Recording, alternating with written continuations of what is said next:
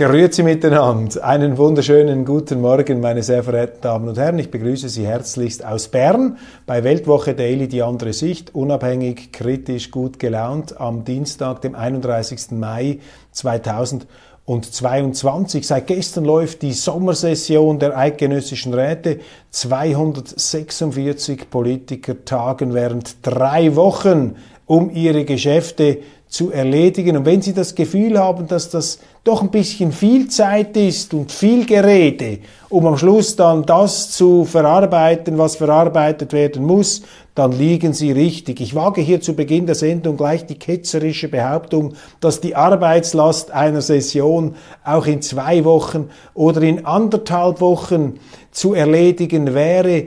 Das aber wird nicht stattfinden, denn dazu müssten die Politiker auf viel zu viel Geld verzichten.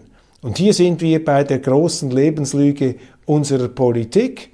Man redet ihnen ein, man redet uns ein, die Politiker reden sich ein, dass wir in Bern ein Milizparlament hehrer Amateure hätten. Das Gegenteil ist der Fall.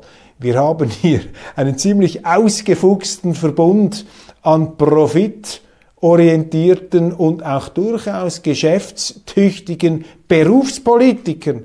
Das haben wir in Bern. Ein Nationalrat durchschnittlich macht 120.000 Franken Umsatz, ein Ständerat 140.000 und dann ist noch nicht eingerechnet ähm, das Salär, das man bekommt durch die vielen einträglichen Pöstchen, die sich aus einem National- oder Ständeratsamt ergeben können. Da gibt es Pöstchenjäger der obersten Hubraumklasse, die 10, 15 Zusatzmandate haben, Verbandsmandate, Aufsichtsrat, Verwaltungsratsmandate, Beiratsmandate. Das summiert sich, das läppert sich zusammen und am Schluss sehen Sie, dass die Politik für diese Berufspolitiker eine einträgliche, eine lukrative Milchkuh ist. Und ich mag den Leuten das Geld gönnen, ich missgönne ihnen das nicht, aber es ist für die Schweiz schlecht, denn die Schweiz ist groß geworden dank einem Milizsystem, dank eben Politikern, die mit beiden Beinen im Berufsleben gestanden sind und das politische Amt eben nicht als Haupttätigkeit versehen haben, sondern äh, der Not gehorchend, aus Notwendigkeit heraus noch übernommen haben, weil man in der Schweiz hier eben immer den Grundsatz gepflegt hat, die Politik ist zu wichtig, als dass man sie Berufspolitikern überlassen sollte. Das allerdings ist Schnee von gestern das ist nicht mehr aktuell. Auch wir leider haben hier die Tendenz zur Professionalisierung, zur Expertokratisierung der Politik, faktisch auch zum Berufsparlament und die Auswirkung ist zu spüren, denn ähm, Parlamentarier, die primär vom Staat leben, vertreten natürlich in ihrer parlamentarischen Tätigkeit auch primär die Interessen des Staates, immer mehr Staat, immer mehr Abgaben, immer mehr Steuern, damit sie am Schluss genügend auch äh, davon profitieren können. Das ist im Grunde angewandter Marxismus. Das Sein bestimmt das Bewusstsein. Das können Sie hier ganz klar beobachten.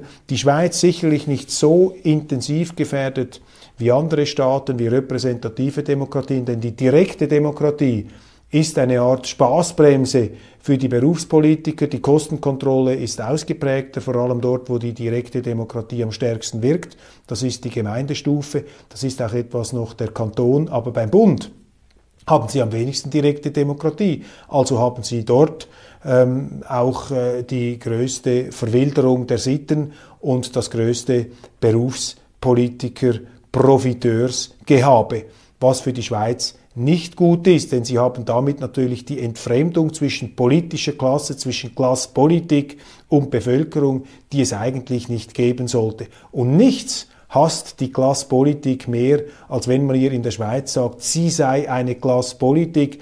Reden Sie mal mit einem Politiker darüber, äh, seine Sitzungsgelder zu kürzen, dadurch, dass sie die Sitzungsfrequenz verkürzen. Unmöglich. Ich habe Kommissionssitzungen erlebt, in denen es spielend möglich gewesen wäre, die Arbeitslast auf einem Tag, an einem Tag zu erledigen. Aber da haben sich die Politiker in freier Abstimmung geweigert, ähm, zwei, äh, die, auf die zwei Sitzungstage zu verzichten, denn das gab das doppelte Sitzungsgeld. Und das kann so nicht sein, meine Damen und Herren. Das erinnert mich an den Biologieunterricht im Gymnasium. Dort haben wir mal äh, ein Experiment gesehen mit Mäusen und da hatten die Mäuse immer die Wahl, auf eine oder die andere Taste zu drücken. Bei der einen Taste gab es, glaube ich, irgendeinen Zwick und bei der anderen kam immer ein Futterwürfel raus. Ja, was meinen Sie, was haben die Mäuse trotz ihren relativ kleinen Hirnen gedrückt? Natürlich immer die Taste mit dem Futterwürfel. Und ich will da weder den Mäusen noch den Parlamentariern zu nahe treten, aber es ist ja klar, auf welche Taste auch die Menschen drücken, wenn am anderen Ende dann ein Futterwürfel rauskommt. Und diese Art von Selbstversorgungsanstalt, die haben wir heute in der Politik. Ich bedauere das. Denn das Erfolgsrezept der Schweiz ist das liberal-konservative Credo des maßvollen Staates.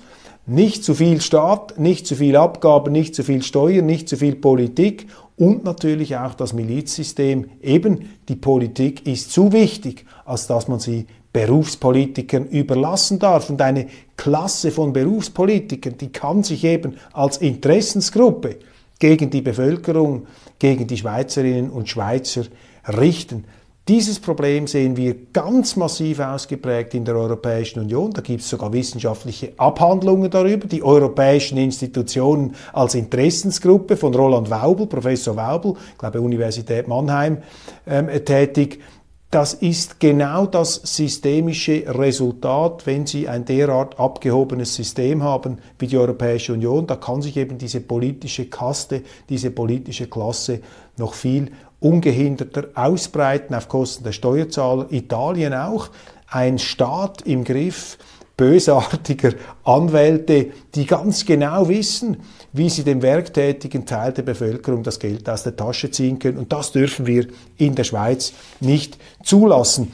Das Wetter übrigens sehr schön hier in Bern, ähm, angenehme Temperaturen, die Sonne scheint und ich lege Wert auf die Feststellung, dass wir hier noch keinen kollektiven Hitzetod erleiden. Ich sage das in bewusster Absetzung und auch in gezielter, absichtsvoller Entwarnung, denn es ist nicht mehr auszuhalten, die Meteo-Nachrichten in den äh, Fernsehstationen, auch in den Zeitungen. Sie überbieten sich mit Horrormeldungen zum Klima, zum Klima. Wir müssen jetzt endgültig eingelullt, abgerichtet, abgestumpft, ähm, vollgedröhnt und vollgehämmert und belämmert werden mit Katastrophenmeldungen zum Klima. Seien Sie sicher, wenn irgendwo ein Hitzerekord gemessen wird, das wird also schlagzeilenträchtig breit gewalzt in unseren Zeitungen. Ein Wunder, dass wir nicht schon längst verdampft sind, meine Damen und Herren. Ich danke jeden Tag dem lieben Gott, dass ich noch nicht zu Spiegelei verarbeitet worden bin durch die gnadenlos brennende Sonne. Das ist unglaublich, dieses Klima apokalyptische Getöse in den Medien und das ist eben selektiv und ich habe den Verdacht, dass das alles Propaganda ist. Warum habe ich diesen Verdacht? Weil mir, fragen Sie mich nicht warum, eine Meldung aufgefallen ist, die ich nirgends gesehen habe. In der Kronenzeitung nur, nämlich dass in Tirol Schnee gefallen sei am letzten Wochenende. Meinen Sie, darüber berichtet das Schweizer Fernsehen? Meinen Sie, darüber berichtet der Tagesanzeiger, der Blick, dass Schnee gefallen ist in Tirol? Für all jene Leute, die noch nicht innerlich verkraftet haben, das Ende der Wintersaison, Sie haben jetzt Hoffnung. Schneefall in Tirol. Das dementiert natürlich auch dieses ähm, Feuerballgerede unserer Wetterfrösche.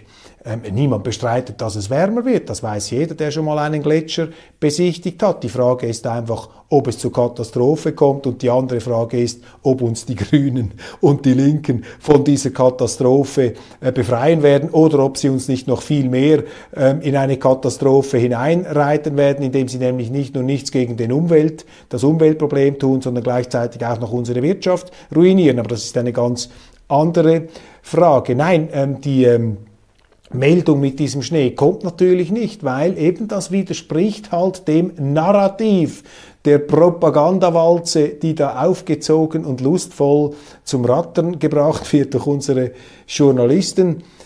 Ja, man möchte das offensichtlich nicht hören und ich bin sicher, dass es äh, immer einen Klimaforscher geben wird, der ihnen, sagen, äh, der ihnen dann sagt, ja selbstverständlich, wenn es kälter ist, wenn Schnee fällt im April, äh, im Mai, im Juni, dann ist das eben ein Wetterereignis, das etwas aus der Reihe tanzt. Wenn es aber heißer ist als gemessen, dann sind das untrügliche Indizien für diese katastrophische Klimaerhitzung. Meine Damen und Herren, lassen Sie sich davon nicht verrückt machen. Und noch einmal, um das wirklich hier messerscharf herauszuarbeiten, Niemand bestreitet, dass es wärmer wird. Ob es katastrophisch wärmer wird, das kann ich nicht beurteilen, aber etwas weiß ich auch, dass Umweltschutz eine Aufgabe ist, die auch in freiheitlichen, offenen Gesellschaften angepackt werden muss. Und was wir jetzt im Umweltschutz haben, das ist reiner Etatismus, Staatsgläubigkeit, Klima- und Umweltmarxismus und das wird nicht funktionieren. Wenn es der Staat macht, dann macht er es meistens schlecht. Wenn der Staat Autos produziert, dann sehen die aus wie Trabis und wenn der Staat Computer produzieren würde, dann wären diese Computer so groß wie Turnhallen. Deshalb nichts gegen Umweltschutz, aber ich glaube einfach nicht, dass die roten und grünen Etatisten hier mit ihren marxistischen Rezepten etwas äh, zur Entspannung der Lage beitragen können. Sie können allerdings sehr viel dazu beitragen, Sie, meine Damen und Herren, ärmer zu machen. Sommersession 2022, aktuelles in Kürze. Hier ist mir eine interessante Meldung aufgefallen. Nächstes Jahr feiert die Bundesverfassung ihren 175. Geburtstag und dazu hat man jetzt ein Team eingeflogen mit vier Fotografen der legendären Agentur Magnum Fotos. Die werden dann auch noch von Videoteams begleitet, die die wiederum dabei beobachten, wie die Fotografen die Politiker in Bern beobachten. Und das Ganze soll zur Glorifizierung der 175 Jahre schweizerische Bundesverfassung, denn demnächst zu einem vermutlich monumentalen, großartigen Dokumentarfilm gestaltet werden. Dafür verantwortlich ist Bundesrätin Karin Keller-Sutter und ähm, die Vizepräsidentin des Ständerats Brigitte Heberli-Koller sowie Martin Candinas, Vizepräsident des ähm, äh, des Nationalrates. Und sie haben für diese groß angelegte internationale ähm, Fotosession 180.000 Franken gesprochen. Wunderbar, wie sich hier diese Magnum-Fotografen, die zu den höchst dekorierten Fotografen der Welt gehören, wie die sich hier mit diesem Schweizer äh, Beitrag von 180.000 Franken nach der Corona Pandemie wieder etwas äh, die ähm, Bankkonten aufbessern könnten. Zwei Bemerkungen dazu. Erstens, ich halte solche Selbstinszenierungen des Parlaments für völlig überflüssig. Und zweitens, wenn man es schon macht, dann müsste man doch Schweizer Fotografen beglücken. Jene Fotografen, jene Künstler, die während der Corona-Pandemie mit Härtefallzahlungen äh, künstlich am Leben gehalten werden mussten. Aber nein, man gibt das Geld an ausländische Agenturen, an ausländische Fotografen. Für mich völlig unverständlich und ich danke Sandra Solberger, meiner Parteikollegin, dass sie mich auf diese Information aufmerksam gemacht hat. Der Tagesanzeiger will eine Studie ausfindig gemacht haben, die belegen soll, dass tiefere Steuern im Kanton Obwalden von großem Unheil und verderblich seien. Das ist natürlich eine uralte Leier, die die linke Zeitung hier aufzieht. Die linken Journalisten versuchen immer wieder, uns einzuhämmern, dass niedrige Steuern der Untergang der Schweiz, äh, den Untergang der Schweiz bedeuten werden, dass niedrige Steuern des Teufels sind und dass die Steuern möglichst hoch sein sollen. Das ist hier das Credo der äh, linken Journalisten. Die können ja auch nicht aus ihrer Haut schlüpfen. Und jetzt hat man wieder irgendeine Statistik, einen Forscher, einen linken Forscher gefunden, der das am Beispiel des Kantons Obwalden zu beweisen versucht. Richtig ist das Gegenteil. Maßvolle, niedrige Steuern haben die Schweiz reich und stark gemacht, attraktiv für sehr viele Unternehmer, neben der Rechtssicherheit, neben der Eigentumsgarantie, eben auch die maßvolle Besteuerung. Nicht zu schwere Bleiplatten, kein Bleimantel, den man, das, den man mit sich herumtragen muss an Abgaben und äh, Steuern, das ist Entfaltung. Ein starker Staat ähm, entlastet seine Bürger und ein gefräßiger Staat ist ein schwacher Staat, weil er den Leuten immer mehr Geld wegnimmt und je mehr Geld sie aus dem produktiven Wirtschaftszyklus herausnehmen in die unproduktiven ähm, Röhrensysteme des Staates, desto mehr schwächen sie den Wohlstand. Deshalb ist eben auch richtig, dass niedrige Steuern auch zu mehr Staatseinnahmen führen, weil sie generell die wirtschaftliche Aktivität zum Blüten bringen, äh, zum Blühen bringen, nicht zum Bluten bringen, zum Blüten bringen, zum Blühen bringen. Aber das ist ähm, etwas, was einfach in den linken Redaktionen nicht akzeptiert wird. Das ist einfach nicht, ähm, nicht ähm, akzeptabel. Entschuldigen Sie, ich muss das hier abstellen. Äh, nicht akzeptabel.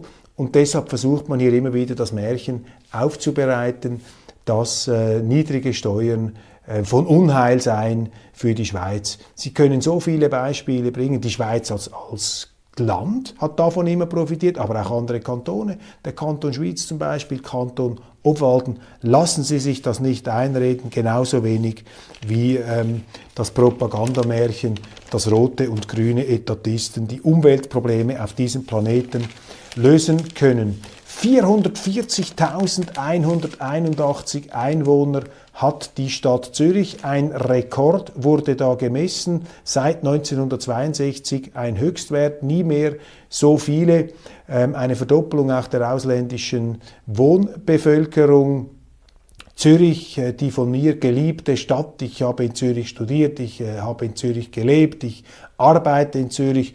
Wunderbar, aber dieses Zürich ist in einer fragwürdigen Kurve. Das entwickelt sich äh, zu einer rot-grünen, verkehrsberuhigten, ähm, fremdfinanzierten Wohlfühloase für all jene, die direkt davon profitieren. Aber Gnade Gott all jenen, die es anders sehen, die Autofahrer, die Gewerbler, die Individualmobilisten, die Leute, äh, die das rot-grüne Evangelium nun noch nicht sich gänzlich zu eigen gemacht haben, für die ist Zürich ein zunehmend garstiger Ort geworden. Und die Linken, diesen äh, Verdacht werde ich einfach nicht los, machen eine massive Einbürgerungspolitik, vor allem auch von Leuten, die nun nicht so hoch qualifiziert sind. Die kommen auch in die Städte. Da gibt es sehr viel Sozialleistungen, gibt sehr viel Fremdfinanzierung, gibt sehr viele soziale Wohnungen, die übrigens auch die linken Politiker untereinander sich gerne ähm, zuschanzen. Sehr, sehr viel Politik, immer weniger Unternehmertum. Aber eben man holt diese Ausländer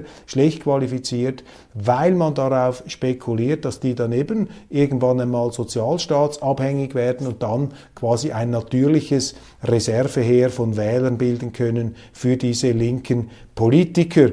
Deshalb sind die Linken auch dafür, das Wahlrecht an Ausländer zu geben. Das ist direkt ein Machtkalkül, das da ähm, funktioniert. Das sehen wir in vielen Städten übrigens, die nach Rot-Grün tendieren, die meisten Städte auch in der Schweiz. Und deshalb erinnere ich hier daran, auch diese Linken und Grünen, die Weltmeister darin sind, einen Kuchen zu verteilen, den sie selber nicht gebacken haben, sich einmal die Frage zu stellen, wer hat diesen Kuchen gebacken? Wer hat Zürich groß gemacht in den letzten Jahren, Jahrzehnten und Jahrhunderten? Wer hat Zürich aufgebaut? Das sind die Gewerbler, ja, auch Gewerbler aus dem Ausland, Unternehmer, Bankiers, Händler, bürgerliche Kreise, Zünfte, sie haben dieses wunderschöne Zürich aufgebaut. Und ja, es gab auch sehr viele nicht zünftisch organisierte oder nicht bürgerliche Zürcher, die an diesem Wohlstand mitgearbeitet haben. Aber mir scheint einfach, dass dieses Kolchosenmoment, diese rot-grüne Umverteilungsmaschine auf Kosten von Steuerzahlern, die immer mehr die Flucht ergreifen aus Zürich heraus, dass dieses Modell nicht sehr nachhaltig ist um einen Lieblingsbegriff der Linken und der Grünen zu verwenden. In der besetzten Ukraine tobt ein Partisanenkrieg, titelt die NZZ. Das ist ein wichtiger Begriff. Ich habe Ihnen von, vor mehreren Wochen schon gesagt, dass dieses Thema viel zu wenig berücksichtigt wird und auch da Präsident Zelensky, der ähm, irgendwie im Begriff scheint, eine Militärdiktatur errichten zu wollen, in der Ukraine, unkritisiert natürlich von all seinen Lobsängern und Lobpreisern hier bei uns in den Medien. Dieser Präsident Zelensky hat ganz am Anfang schon gesagt, hat seine Bevölkerung zum Partisanenkrieg gegen Russland aufgerufen. Das finde ich hochgradig verwerflich, meine Damen und Herren. Das darf ein Präsident nicht tun. Denn wenn Sie Ihre Bevölkerung zum Guerillakrieg, zum Partisanenkrieg aufrufen, dann nehmen sie ganz bewusst in Kauf, dass es zu Gräueltaten äh, kommt. Und das hat jetzt nichts primär mit der russischen Seite zu tun. Das ist ein tragisches Wesensmerkmal der Kriege, der Guerillakriege, der Partisanenkriege. Da können Sie zurückgehen in den Deutsch-Französischen Krieg von 1870, damals 57.000 Guerillas auf der Seite der Franzosen, die sogenannten Franc-Tireurs, die haben aus dem Hinterhalt auf die deutschen Truppen geschossen. Der General, der Oberbefehlshaber Helmut von Moltke hat damals gesagt, diese Franc-Tireurs, diese Guerillakämpfer, diese Partisanen, die stehen außerhalb des Kriegsrechts und deshalb dürfen sie standrechtlich erschossen werden. Sie haben überall in Kriegen Gräueltaten ähm, der meist militärisch überlegenen Macht gesehen, dort wo die Guerillas zum Einsatz gekommen sind. Vietnam zum Beispiel, das Milai-Massaker, aber auch im Irak, wo das Abu Ghraib, äh, das Gefängnis für unvorstellbare Gräuel steht, äh, der Amerikaner gegenüber den islamistischen Guerillas. Also das ist eine ganz üble Geschichte und dieser Partisanenkrieg ist natürlich auch ein ganz wichtiger Faktor äh, immer äh, in der Heraufbeschwörung von Kriegsverbrechen. Das entschuldigt gar nichts. Ich rechtfertige hier überhaupt kein Kriegsverbrechen, ganz im Gegenteil, aber da tragen eben auch beide und alle Seiten eine Ver Verantwortung. Und umso, umso bedauerlicher ist es, meine Damen und Herren, dass die Schweiz nicht mehr wirklich neutral ist, sodass diese ähm, Gräuel nicht ähm, objektiv abgeklärt werden können. Hervorragendes Interview des Fontobel Bankchefs Zeno Staub im Tagesanzeiger.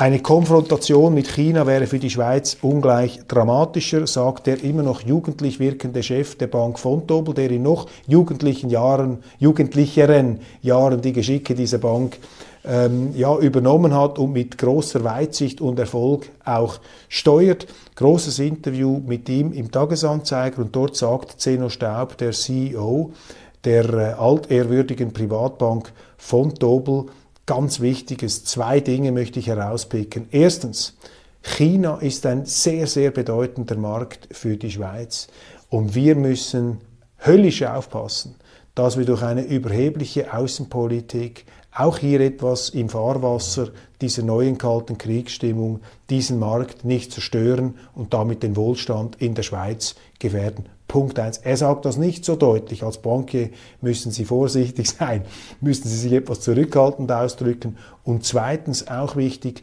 Freihandel ist ganz zentral für den Wohlstand, nicht nur in der Schweiz, sondern auf der Welt. Und auch das sind mahnende Worte gegen diese neuen Merkantilisten, gegen diese neuen Abschotter und Protektionisten, die jetzt die Welt wieder äh, halbieren möchten in einem kalten Krieg, die alles wieder in Blöcke aufspalten wollen. Das ist äh, eine ganz gefährliche Mentalität. Da werden wir einen großen Preis dafür zahlen und das wird jetzt sehr leichtfertig immer gesagt, ja, ja, wir müssen einen Preis für die Freiheit bezahlen. Da wird sehr leichthändig, sehr freihändig, sehr oberflächlich und sehr fahrlässig wird da argumentiert und herumtrompetet. Ich sage Ihnen einfach, die Schweiz hat ein vitales Interesse an guten Beziehungen zu allen Ländern, weltoffen, China, Russland, Amerika, Kontinente wie Afrika, Australien. Wir sind zur Weltoffenheit verdammt,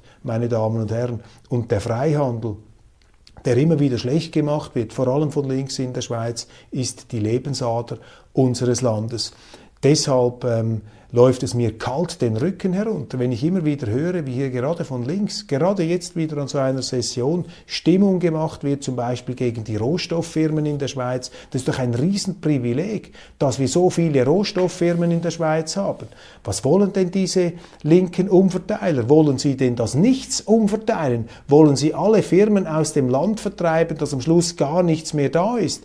Auch die Linke, gerade die Linke, ist doch ein Produkt des Wohlstands, den die Linke nicht erarbeitet hat, sondern den sie umzuverteilen äh, sich anheischig gemacht hat. Aber äh, vernünftige Linke der alten Schule haben gewusst, der Kuchen, den du verteilen mit, der muss zuerst gebacken werden.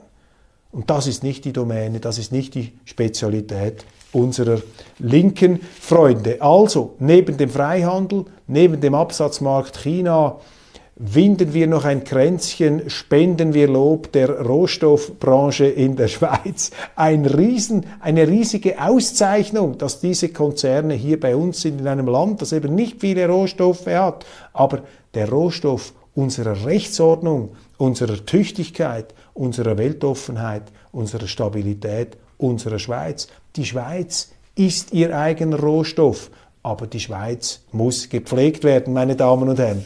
In diesem Sinne, vielen Dank für die Aufmerksamkeit. Ich freue mich, wenn Sie morgen wieder dabei sind bei Weltwoche Daily und äh, ich halte Sie auf dem Laufenden, was da von unseren 246 Berufspolitikern in Bern so alles ausgebrütet wird. Ich bin auch einer davon, aber ich halte mir zugute, dass meine Hauptbeschäftigung, meine unternehmerische Tätigkeit als Journalist und Publizist unbestreitbar ist. Ich gehe nicht nach Bern, um Geld abzuholen. Für mich ist das Ganze tatsächlich noch im alten Stil schweißtreibender Dienst am Vaterland. Aber, meine Damen und Herren, schauen Sie auch mir kritisch auf die Finger und auf die Lippen, denn ähm, das äh, gehört zu den ganz zentralen, Tugend, zentralen Tugenden, muss ich hier den Schluss noch finden.